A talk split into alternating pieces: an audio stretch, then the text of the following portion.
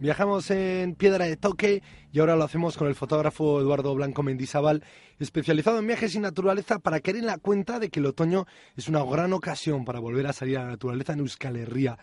Egunon, Eduardo. Hola, buenas.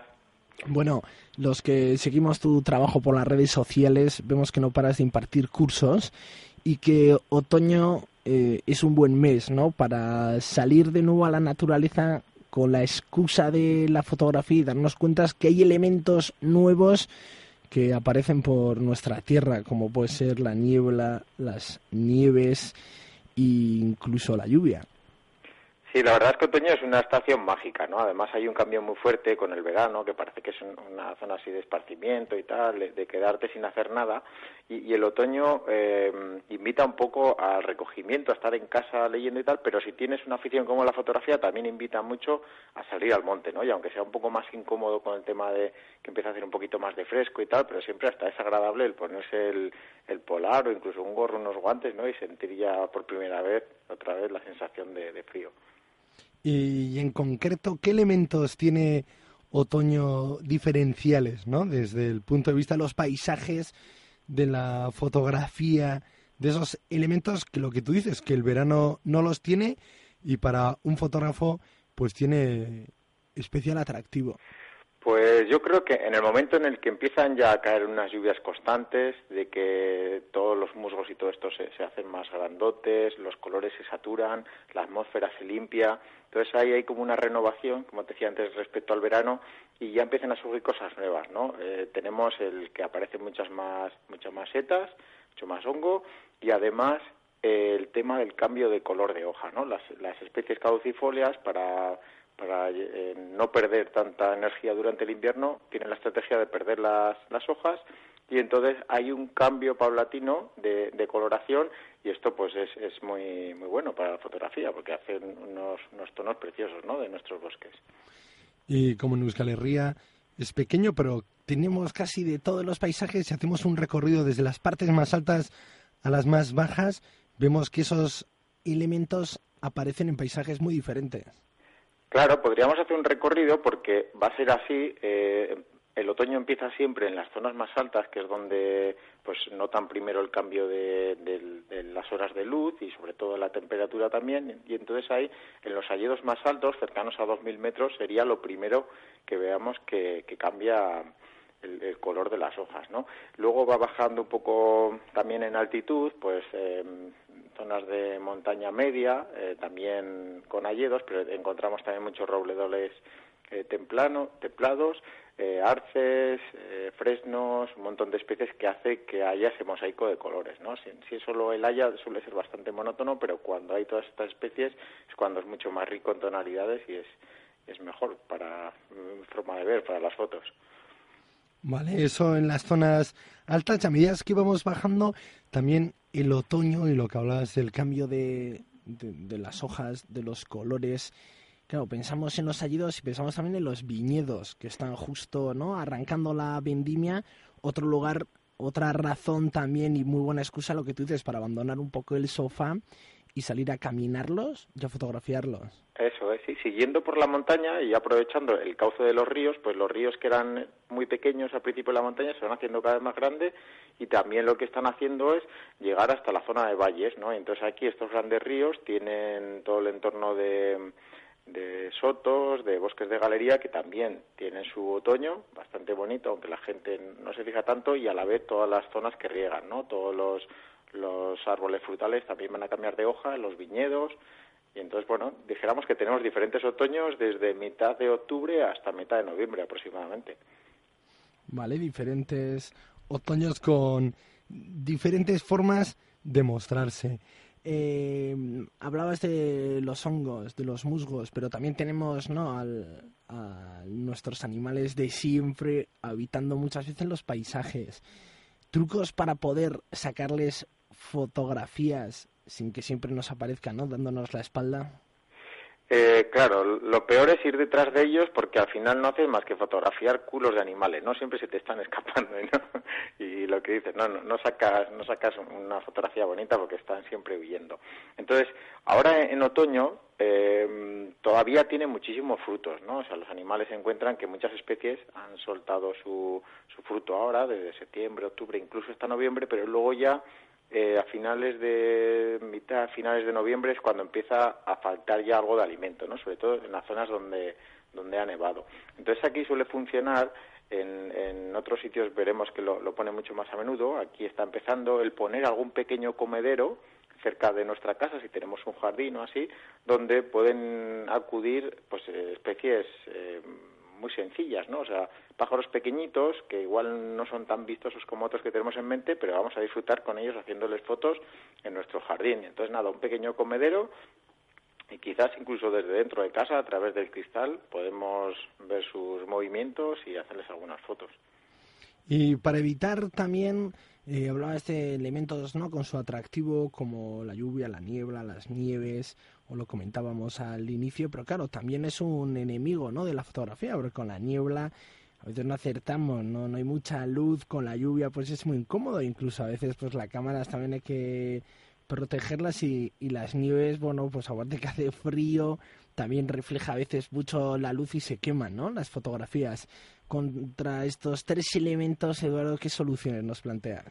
Eh, la, la clave para conseguir fotos diferentes, ir en momentos diferentes, ¿no? Entonces, sí, claro, si solo salimos a hacer fotos el día que hace sol y el cielo azul, pues además de que en algunos sitios hay pocos días así, ¿no? Eh, nuestras fotografías luego no dicen mucho, ¿no? las fotos que más suelen llamar la atención es cuando hay algo peculiar, ¿no? O bien porque ha llovido, sale el sol y hay un arco iris, o bien que se ha formado una niebla muy espesa, una nevada recién caída, todo esto llama la atención al espectador más que el cielo azul y un, y un día así como muy estable, ¿no? Entonces no hay que tener miedo y lo que lo único pues ir preparado, ¿no? El, eh, la cámara la puedes proteger, pues estar haciendo fotos con un paraguas si llueve, eh, si hay niebla, pues simplemente con unas precauciones para no perdernos o estar en puntos muy altos por encima de la niebla. Fotografiaremos el mar de nubes abajo, que es espectacular, y con la nieve, pues nada, un poquito más abrigado y si la carretera está nevada, pues precaución, eh, si no la conocemos no entraremos y si no, bueno, pues con cadenas y despacito, pues al final se puede llegar a muchos sitios. Bueno, y ahora que hay un boom de, de aparatos, Eduardo, ¿no? Tenemos eh, los smartphones que a veces hacen fotos que para verlas desde la pantalla, pues cada vez son mejores desde el punto de vista técnico de la foto. Eh, también cada vez pues compartimos, ¿no?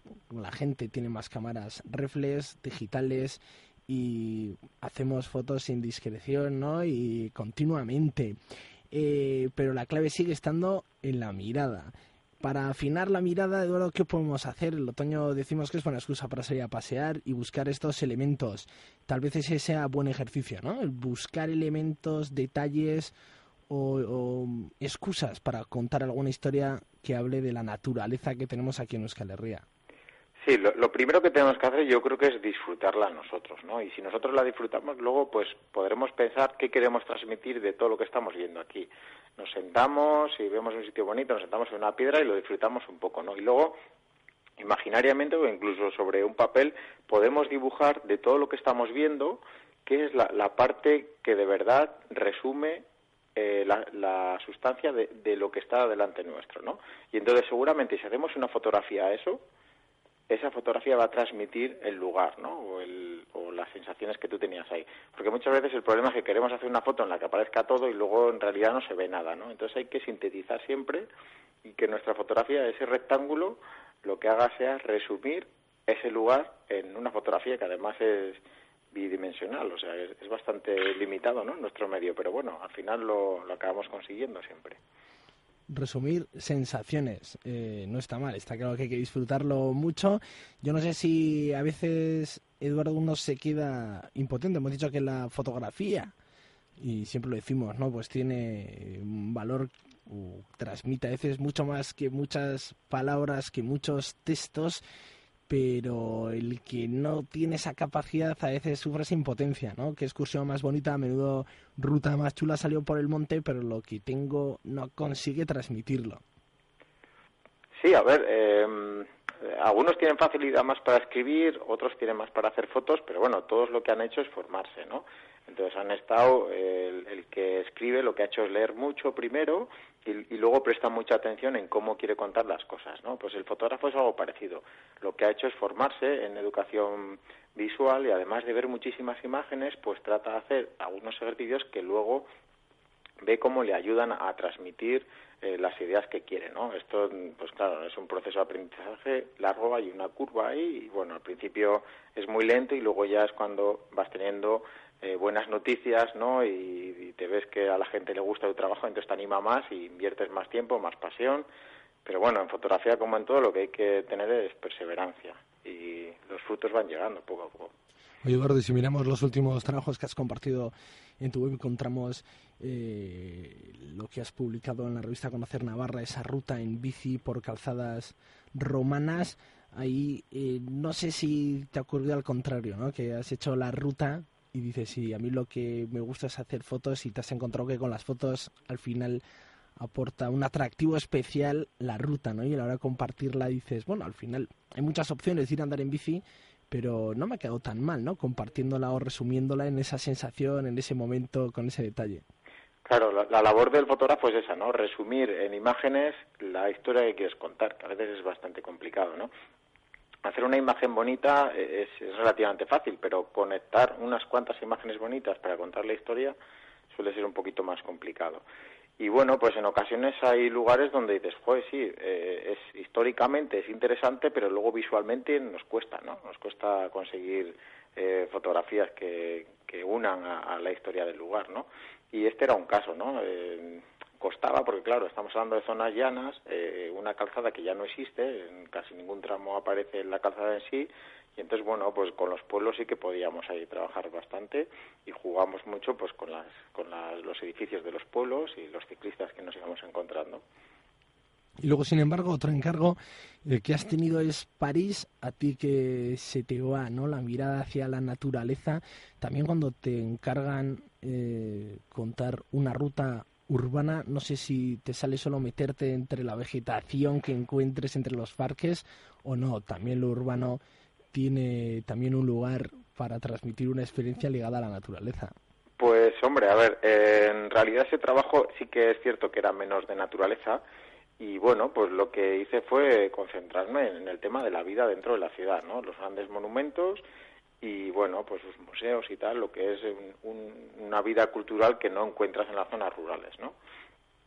Hay otro tipo de cultura en las zonas rurales, pero bueno, esto así ya mm, tan urbanita, pues claro, en las grandes ciudades donde encuentras este este foco de, inspiración, ¿no? Y entonces, claro, eh, hay un montón de gente, cada uno va a su cosa y tú estás ahí con tu cámara intentando captar pequeños instantes que, que sean diferentes, ¿no? Y que sorprenda al que vaya a ver las fotos. Bueno, pues Eduardo, es que ricasco por darnos claves para disfrutar del otoño en la naturaleza con una cámara de fotos. Nos hemos amontado algunas ¿eh? de los elementos que nos has dicho, sobre todo el de disfrutar, sentarnos en una piedra y, por qué no, dibujar lo que vemos para sintetizar algo, intentar transmitir emociones. Sabemos también que en tu página web ebmfoto.com, las iniciales de Eduardo Blanco Mendizábalfoto.com, encontraremos también trucos el calendario de tus cursos, ¿por qué no? Porque la mirada también uno la educa y es bueno formarse. Y tus últimos trabajos, es que ricasco, Eduardo. Pues es que ricasco, muchas gracias. Onda Vasca, la radio que cuenta.